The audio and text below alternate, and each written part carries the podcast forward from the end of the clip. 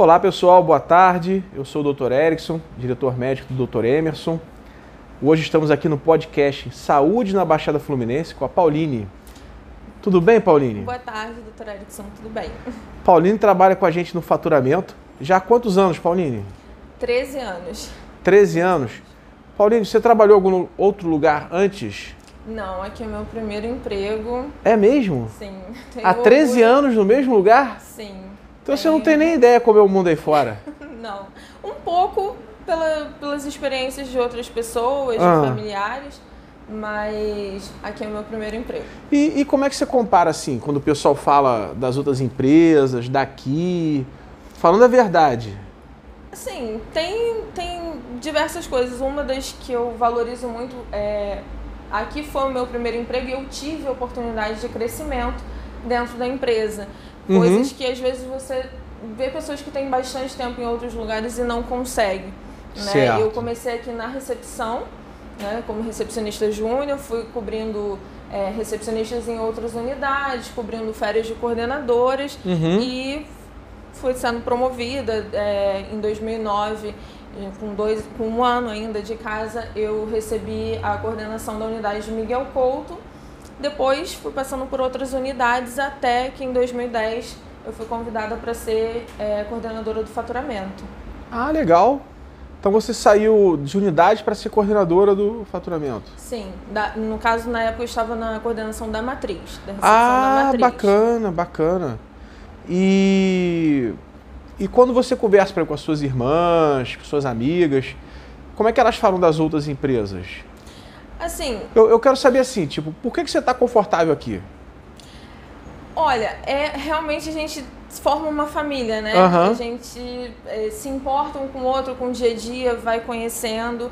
É, você nos dá uma liberdade é, muito grande dentro da empresa no sentido de tomar decisões. A gente se sente como se a empresa fosse nossa mesmo, né? a gente se sente parte da empresa. Então, de opiniões, você nos ouve bastante. Então, isso acho que facilita o, o ambiente de trabalho é uma empresa que nunca, nesses 13 anos, eu nunca tive um dia de salário atrasado, também é uma coisa importante. Que bom.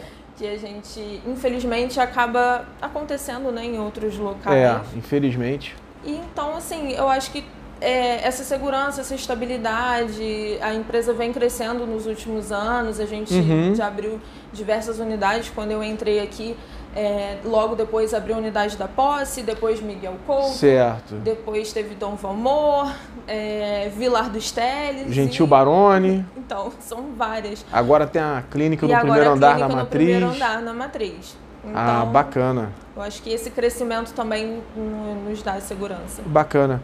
E como é que é o aprendizado no setor do faturamento? Como é que você faz para aprender?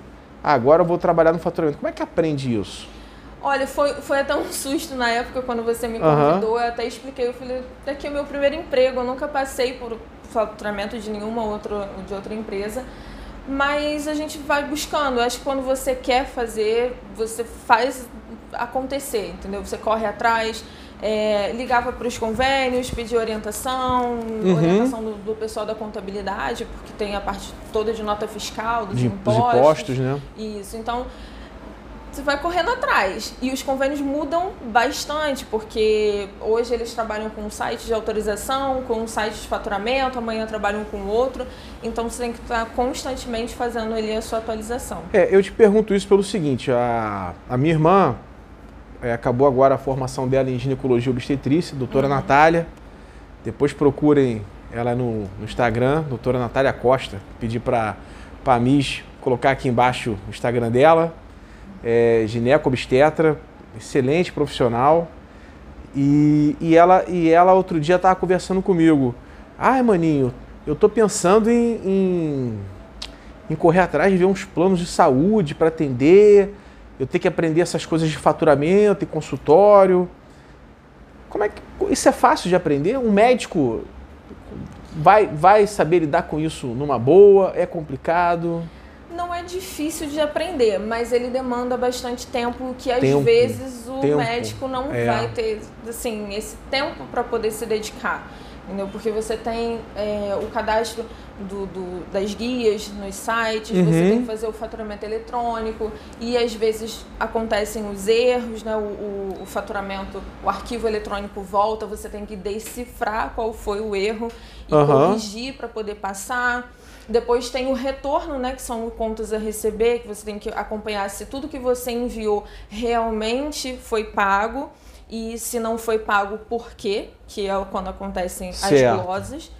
Então, se o médico não tiver tempo para fazer esse controle, ele vai precisar de uma ajuda, de, de ter alguém ali acompanhando. Porque a gente já teve casos aqui em que a gente não acompanhava determinados convênios e uhum. a gente viu o número de glosa crescer absurdamente.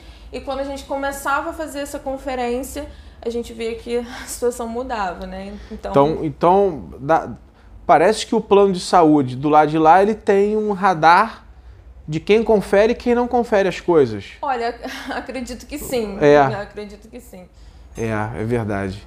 E é engraçado, né? eu estava eu, eu fazendo mestrado nos Estados Unidos, administração de empresas na área de saúde, e um grupo que representava um fundo de investimento europeu me convidou para comprar um, um, plano de saúde aqui no Rio de Janeiro, que estava indo mal das uhum. pernas. E esse gringo era um sueco, ele achava que era o melhor negócio do mundo, porque esse plano de saúde pagava pouco, já estava mais de um ano sem pagar, Uhum. Não tinha contas, as contas em dias, né? Uhum.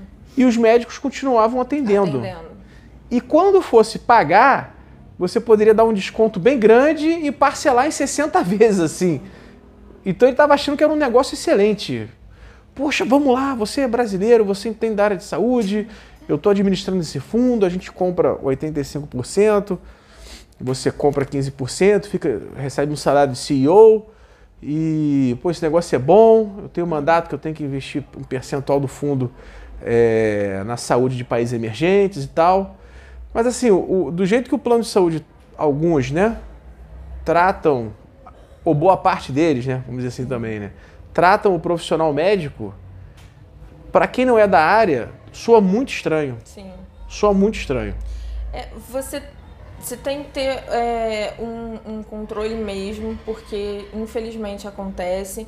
Você tem planos de saúde que atrasam muitas vezes o pagamento uhum. e o credenciado não pode suspender o atendimento porque é cláusula contratual. Certo. Você muitas vezes você está atendendo e não está recebendo por meses, entendeu? Uhum. Então e, e, e, fica aquela questão, você não pode negar o atendimento para o beneficiário. E você fica tentando ali receber, manda e-mail, liga, uhum. explica. Porque a gente também tem os nossos custos, também tem que claro. com, com toda a nossa responsabilidade, folha salarial, o, o, o pagamento dos médicos, do, de todos os serviços. Os aluguéis. Para manter toda a estrutura da unidade. Manutenção de equipamentos. Você não pode Sim, não, não pagar. Tem como não você pagar, tem que Manutenção é um custo altíssimo que a gente tem de, de, dos equipamentos todos, né? Você Sim. não pode falar, não, o plano está me pagando, não vou pagar vocês. Exatamente. A gente não tem como repassar essa conta nem para os nossos fornecedores, nem para os nossos funcionários e também não tem como negar o atendimento ao beneficiário. Uhum. E infelizmente acontece muitas vezes do próprio credenciado falar, não dá mais, vamos ter que cortar esse convênio porque a gente não vai conseguir Aí tem que adiante. avisar com antecedência, né? Sim, tem que E assim comunicar. mesmo você continua atendendo e depois lá na frente você vai cobrar essa dívida para rezar se vai receber ou não, né? É, normalmente aí vai para um processo. A gente tem dívida aqui de plano de saúde de mais de 20 anos para receber. Quando eu entrei aqui tinha alguns convênios é, que já estavam Já penhoramos até não... imóveis, apartamento na Zona Sul e não conseguimos até hoje receber. É, a gente não recebeu até hoje. É, né? impressionante. E como é o dia a dia no setor do faturamento? A gente tem que conferir todos os atendimentos, né? Uhum. A recepcionista faz ali o atendimento conforme a solicitação do médico e faz as autorizações. A gente só cadastra aquilo que o médico pediu, então tem que ter esse controle. Certo. E a gente vai organizando, a gente tem que organizar tudo direitinho para poder mandar numa ordem né, determinada pelo convênio. E isso é feito, é, alguns convênios a gente faz isso mensalmente, outros a gente faz de 15 em 15 dias. Certo. Entendeu? E envia isso tudo para lá. O plano de saúde, inclusive, exige que o, o, as faturas, né, sejam enviadas em determinada ordem, né? Sim, sim. Cada arquivo eletrônico só pode conter até 100 guias.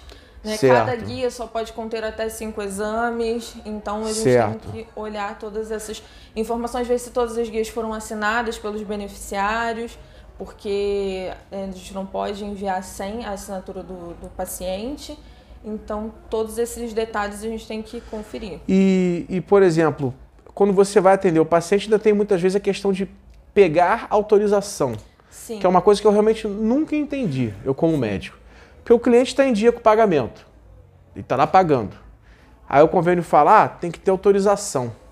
Então, nem sempre. Sim. A gente tem casos aqui, inclusive, é um dos motivos de glosa de atendimento após o desligamento do beneficiário. Ah, entendi. O paciente entendi. perdeu o plano de saúde ou porque foi, saiu da empresa, foi desligado da empresa e vem aqui porque a carteirinha dele ainda está válida. Certo. Se o atendente não prestar atenção e não conferir, não verificar se ele está elegível, ele vai atender, só que o plano depois não vai pagar o laboratório. Então, ah, entendi. E isso acaba também até atrasando, é uma, uma das coisas que atrasam bastante o atendimento. Então, então, esse pegar a autorização tem um, tem um motivo, né? Tem, tem um motivo. Bacana. E aí e tem aquelas questões também se todos os exames são cobertos pelo, pelo plano, porque tem exames que o médico passa que não são cobertos, não estão no rol da ANS, né, no rol de obrigação uhum. da ANS. Então, isso tudo o atendente tem que conferir. Você tem algum exemplo de cabeça? De... Exame que não, não é coberto por plano e... Porque o rol é bem amplo, né? Sim, é bem amplo, mas tem alguns muito específicos. Entendi. Entendeu? Que, que fogem ali à regra, entendeu? O Covid foi um dos que... Nossa, o Covid foi uma confusão, né? Sim, foi Teve, um dos não, não autorizava, aí eu começou a autorizar, aí Depois entraram, aí os próprios convênios entraram na justiça para não pagar. Sim. Como assim, né? Como Sim. assim não vai pagar o teste da Covid pro teu cliente? Pô, o cara tá ficando doente aí, não, você não vai pagar, o cara pagou o plano a vida inteira? Pois é, então assim, tem alguns. E ainda tem outros exames que saem do rol. Aí o paciente fala, poxa, mas eu sempre fiz esse, esse exame e por que, que agora eu não, não posso fazer mais? Uhum. Porque a cada dois anos a ANS atualiza esse rol. Então, certo. é uma listagem, no caso de exames obrigatórios. Então, tem exames que saiu, saem. Exatamente. Se ele saiu, não, é, o plano não tem obrigação de cobrir. Uhum. Então a gente sempre tem que ficar atento porque pode acontecer de, na hora ele denegado. Certo. E a gente não pode cadastrar. Para o médico que está começando agora, no dia a dia, como é que você vê o critério de credenciamento de um plano de saúde? Porque até para o paciente, né, a gente aqui tem a nossa paciente padrão, Dona Adriana, 42 anos, mãe de três filhos, moradora da periferia de Nova Iguaçu. É, ela não tem plano de saúde, mas vamos supor que se tivesse, né? Normalmente pela empresa do marido, quando a gente atende, normalmente é assim, né? O marido Sim. tem e a esposa e os filhos dependentes. Dependente. E, e a pessoa fala assim, poxa, por que, que o plano credenciou tal laboratório, mas eu quero fazer no, no, no de vocês, que é o que eu confio e não é credenciada. Aí as pessoas acham que é culpa da gente. Exatamente. É, e, e é o mesmo ensinamento para um colega nosso médico que está assistindo que quer um determinado credenciamento. Abriu agora o consultório e quer atender determinado plano. Como é que funciona isso? Olha, pode falar o que é, é, fala, fala o, o, o que é que eles falam e o que é na prática. Olha, eu acredito que tem muita questão de indicação, porque eu vejo casos aqui em que os pacientes é, nós recebemos todas as reclamações e todas as sugestões dos pacientes. Tudo que, que os pacientes falam na, na nossa, nossa central de atendimento é passado para a coordenação. Então, ah, o, o paciente quer o convênio tal e a gente tenta fazer o credenciamento. Só que a informação que a gente recebe é que a rede ali está suficiente. Uhum. Então, o convênio entende que não tem necessidade de ter mais de um ou mais de dois laboratórios na região. Certo. Entendeu? Só que a gente sabe que a demanda é muito grande. Uhum. Que existem milhares de, de, pacientes aí que não conseguem fazer é, os seus agendamentos, não conseguem fazer seus exames porque não tem aonde realizar. Tem procedimentos que tem assim, de casos de pacientes já falaram assim, poxa, só tem esse exame na barra. Eu moro em Belfort absurdo, Roxo. Absurdo. Eu vou ter que sair com meu filho pequeno. Só que, infelizmente, não depende só da gente. Né? Uma dica, se o paciente é, quiser, ele pode indicar para o próprio plano de saúde dele. Né? Dizer assim, ah, eu, eu queria fazer exames no Dr. Emerson e não, não consigo, não tem é, rede uhum. ali credenciada. Pode o que a gente percebe é que é que você tem que ser amigo de alguém que trabalha no plano de saúde para conseguir um credenciamento. Na prática, o amigo ou puxar o saco, né? Sim. É o que a gente percebe na prática. Porque tentando assim é bem, bem difícil mesmo. E, e a gente acompanha muito essas avaliações do Google, né? Sim. E a gente vê laboratórios que atendem determinados convênios, é, são laboratórios muito mal avaliados, que acaba entupindo né, Sim. de gente. E o atendimento do convênio é um atendimento demorado. Quando chega no guichê, demora, né? Tipo, atravanca a fila de atendimento, Sim. né? O atendimento, ele, o paciente, quando o paciente chega, o atendente vai olhar se o pedido está assinado carimbado pelo médico, se, aquel, se a rede dele atende porque tem isso. Às ainda tem isso tem, ainda? Nossa. Por exemplo, plano Dr. Emerson, rede A aceita, rede B não aceita. Então, o atendente é humanamente impossível. E normalmente são tipo isso. 300 redes, 600 redes, né? Isso. Que a pessoa fala, ah, eu tenho plano tal. Aí vê aqui que a, vê a propaganda, né? Sim. Ah, lá no Dr. M só atende. Aí chega aqui, pô, atende o plano, mas não atende a sua a rede. Sua rede exatamente. E isso em qualquer laboratório, não é só aqui não. Não, é só aqui, exatamente. Então, isso tudo o atendente tem que verificar. Tem que verificar uhum. se todos aqueles exames cobrem, é, se tiver um receituário do médico, porque na maioria das vezes o médico não manda na guia do convênio. Então o atendente tem que transcrever, transcrever de 5 em 5. Então você imagina uma, um receituário com 50 exames. Você 10 guias para preencher. Então isso tudo demora bastante. Entendeu? É, então, isso eu vou até explicar para o. Né? Eu vou, eu vou até explicar para meus colegas médicos aqui da, da Baixada Fluminense que essa questão da rede nada mais é que uma estratégia do plano de saúde para descredenciar você. Legalmente ele não pode te descredenciar, né? Tem lá algumas, alguns motivos para te descredenciar, mas é muito difícil. Então o que, que o plano faz? Ele, ele quer enxugar o número de, de atendentes, de, de médicos credenciados na região. Ele cria uma rede nova, só bota aquele que ele quer, ou porque ele negociou um preço mais baixo, ou porque é o amiguinho, e aí não te credencia nessa rede nova, você não está nem sabendo. E aí ele começa a comercializar aquela rede. Aqueles pacientes que estão na rede antiga até vão continuar por um tempo, depois eles vão migrando naturalmente para essa rede nova. E você vai ficando de fora e não está nem percebendo. Você vai demorar uns 4, 5 anos para perceber que o teu movimento naquele determinado convênio caiu muito na, na, na região, né? Isso é uma estratégia maquiavélica para descredenciar o médico de consultório, laboratório. E é uma coisa difícil do médico perceber, porque demora alguns anos, é uma Sim. transição lenta, né? Importante vocês saberem disso. E sempre estarem olhando para uma fonte de renda diversificada. Ter diferentes planos de saúde, Sim. ter diferentes clientes particulares, né? Sim. Atender também lugares diferentes para não ficar nunca na mão de, de um plano só. Nunca deixe que nenhum plano seja mais de 20% do seu faturamento. Senão você corre sério risco de, de passar dificuldades na vida. É... Agora, resumindo isso tudo, para um médico, vale a pena atender plano de saúde? Qual é a sua impressão? Vale a pena pela questão assim, de você ter muitos beneficiários que uhum. têm o plano de saúde. É, infelizmente, a rede do SUS não comporta atender todo, todas as pessoas, então quem consegue acaba indo para o plano de saúde. É, nem todo mundo consegue pagar a consulta no particular, tem preços que são muito caros aí uhum. fora. Então, é, no geral, quem tem o plano de saúde acaba se beneficiando. Então, você precisa ter realmente um, uma rede de suporte né, dos próprios médicos para atender a população.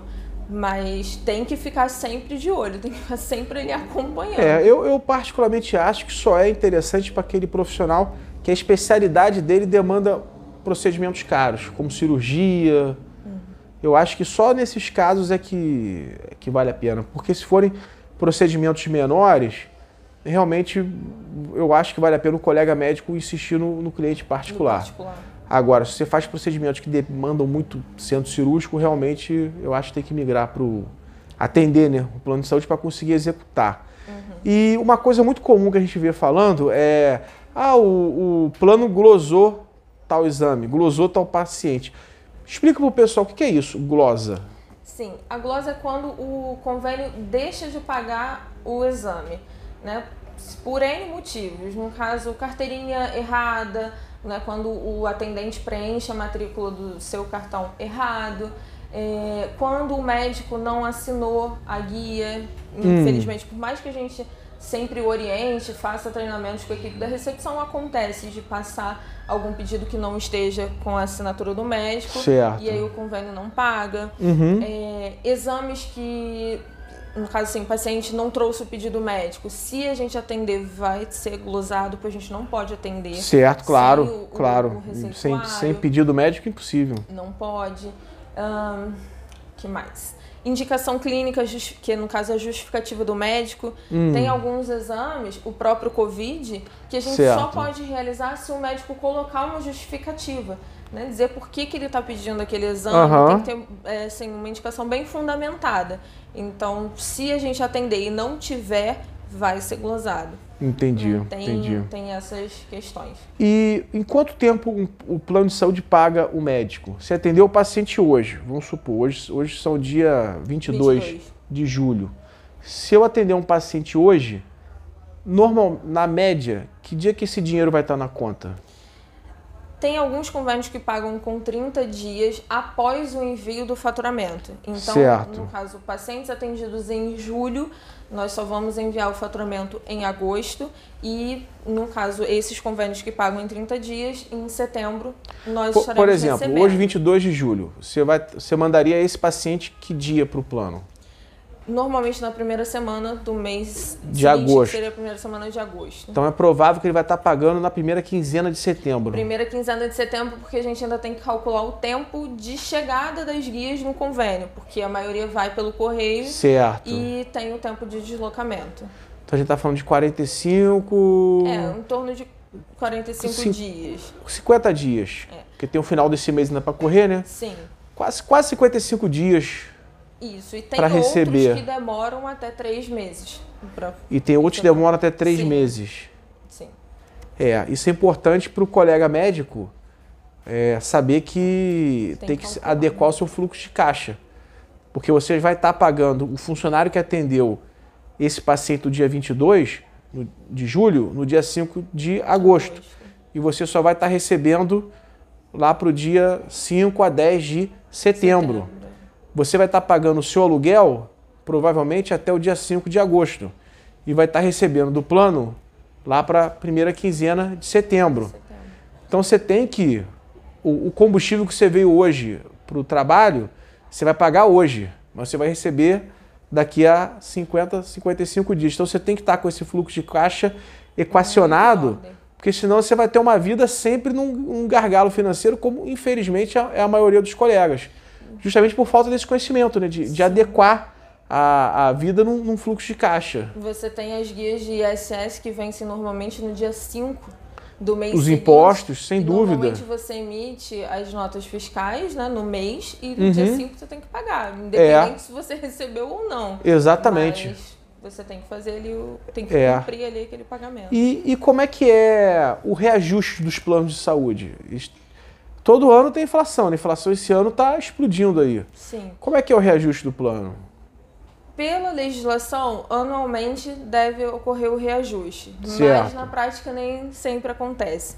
A gente tem alguns convênios que fazem o reajuste anual, hum. porém nunca chega a 100% de, de reposição da inflação. Mas quando ele aumenta para a dona Adriana lá, ele aumenta a inflação mais alguma coisa. Sim, mas para o credenciado, é pelo sempre menos, menos na parte de SADT, que é, que é o nosso ramo, normalmente é sempre menos. Nunca e, chega e como é que essa conta vai fechar? As coisas estão ficando mais caras Sim. e o preço que você recebe não está subindo na mesma velocidade. Como é que fica essa conta para o médico a longo prazo? Ele tem que olhar com lupa cada linha de despesa, como a gente aprendeu a fazer Como aqui. a gente fala que, Exatamente. que cortar custo é igual unha, né? Tem que Você tem cortar que olhar. todo mês. Você tem que olhar todo, todo mês, tem que acompanhar, né? Depois que a gente né, passou por uma por um dos nossos desafios aí Um dos nossos 13 desafios. anos, É, nós aprendemos também a olhar para outros caminhos. Foi importante, eu acho, pra gente, né? Analisar as nossas fraquezas e também os nossos potenciais. Uhum. E analisar exatamente a linha de custo, porque você via que tinha muito gasto ali que era desnecessário. sempre tem coisa para cortar. Sempre tem. Impressionante, né? É. Quando você começa a olhar, você acha que tá tudo certo, tá tudo no controle. Mas quando você começa a olhar, você vê que tem sempre ali um, um, um É verdade. dinheiro que está sendo perdido E- que não precisava. E agora a gente tem a novidade, né, que, que, que cresceu muito com a pandemia, que é a coleta domiciliar. Sim. E ela é muito confortável para o paciente usuário de plano de saúde. Explica um pouquinho, Paulina, onde que é bom para o paciente? O paciente ele perde muito tempo na recepção fazendo esse processo de autorização, de verificação se o plano atende, se não atende. Então, quando ele manda uma mensagem para cá, manda uma foto do, do pedido médico, manda uma mensagem no WhatsApp, as meninas aqui do outro lado, né, do nosso, da nossa central de atendimento, vão fazer todo esse processo de análise. Então, ele está confortavelmente na casa dele ou no, no trabalho, fazendo a, a rotina dele diária. E enquanto a gente está verificando todas o, essas o questões. WhatsApp é vantajoso que não tem nem que ficar ali no telefone Não, esperando, né? exatamente. Ele manda, tá ali fazendo outra coisa no computador ou no celular. Sim.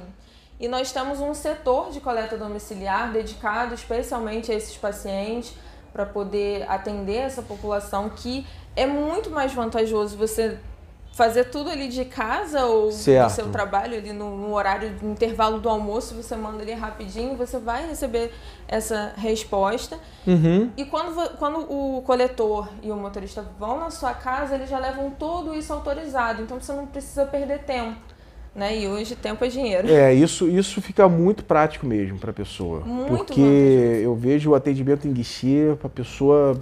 Tem uns planos que demoram muito, tem plano que só deixa. Vamos supor, seu médico pediu 20 exames. Tem alguns planos que você tem que pedir autorização Sim. e ele só deixa você pedir autorização de cada cinco exames. Cinco Aí você liga para lá, fala que ó, quero autorização de cinco exames. Aí você tem que desligar e ligar de novo para pedir mais cinco. Aí você desliga e liga de novo para pedir mais cinco. É inacreditável a burocracia que ele impõe Sim. e que atrapalha a sua vida, né? Exatamente. Às vezes o paciente tem é, uma, um, menor, né? uma criança, está em jejum ou tem algum. Pô, é meu, me- meia casa. hora na, na recepção ali É é, um, muito é um saco com a criança. Levar Coitado, uma sofrido. criança para fazer um exame É. de sangue já é difícil. A criança já entra num lugar que ela vê que tem uma pessoa de jaleco, Uhum. ela já fica né, com medo. E passar por toda essa tensão com a criança em jejum, ficar 40 minutos, porque chega a ser. Tem, tem convênios que você fica ali 40 minutos para fazer o atendimento. É. Então, o, o ideal é que você utilize o serviço de coleta domiciliar. Vai ser muito mais vantajoso. né? Você vai ter certeza de que todos os seus exames serão cadastrados. Sobre, sobre, essa, sobre essa questão do atendimento infantil, uma coisa interessante que a gente está fazendo agora é nessa clínica nova no primeiro andar da, da rua Coronel Francisco Soares 71, a nossa matriz. A gente tem uma área de espera infantil que parece uma Disneylândia. É. E ela é de um lado da clínica e a, e a sala de coleta é do, do outro, outro. né? Então a criança que está ali brincando, se distraindo, esperando ser chamada, enquanto a mãe faz ficha, essas coisas, ela não está ouvindo uma outra criança Chorando. chorando e tal, né? Ela tá ali calminha. Não vai se assustar. E é muito bonito, vai ficar muito bonito essa clínica. Vai, Tá. sim, o projeto tá lindo. Pauline, considerações finais, Pauline, no nosso podcasting. Olha, é, eu acho que assim, o paciente de plano de saúde que não é atendido aqui, como eu falei, se ele quiser é, ser atendido, para ele indicar o laboratório, vai ser um prazer receber todos aqui. A gente faz assim um, um trabalho diário, faz treinamento da equipe para que todo esse processo seja o mais rápido possível, menos demorado para vocês. Mas também tem outra equipe trabalhando bastante na coleta domiciliar para poder prestar todo esse É, apoio. são oito equipes de coleta, a gente colhe Baixada Fluminense inteira. A pessoa não precisa sair de casa para fazer exame, não tem motivo. Sim. Agora virou uma Amazon, entendeu? é, não tem motivo. Por que você vai sair de casa para ir no laboratório? Acabou, É, pô. Bem mais prático. Eu, eu vejo na minha casa agora com o negócio de rap, A, aliás, eu uso mais o, o Uber, né? O Corner, chama Corner Shop, o, aplicativo de compras. Hoje mesmo fiz, fiz compra lá para casa, eu não vou mais no mercado. Eu, não, eu ia no Carrefour, não vou mais. É Peço tudo no aplicativo, né? já tem minha lista lá, compro. Agora tem que comprar água, né? Não dá para confiar nessa água que tem no, no Rio de Janeiro. É, tudo, troço que é pesado, né?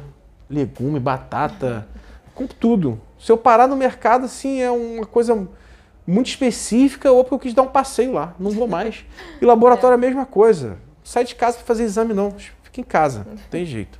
Mas não fica em casa por ficar em casa, não. Fica em casa para não ter que se, se estressar com ônibus, é, ou estacionamento. Entendeu? O negócio é tudo de casa agora e tudo WhatsApp. telefone também passou, tudo é. WhatsApp. É. é. Pauline, obrigado aí por gravar o podcast. Eu acho que foi esclarecedor, não só para os colegas médicos aqui da região, muitos meus amigos, como também para os nossos pacientes, saber como funciona, como funciona esse atendimento de um plano de saúde, porque de vez em quando você vê uma fila andando mais rápida e a outra mais devagar, Sim. essas coisas. Pessoal, Saúde na Baixada Fluminense agradece. Clica no gostei se você assistiu até aqui. Obrigado, pessoal. Obrigada, boa tarde.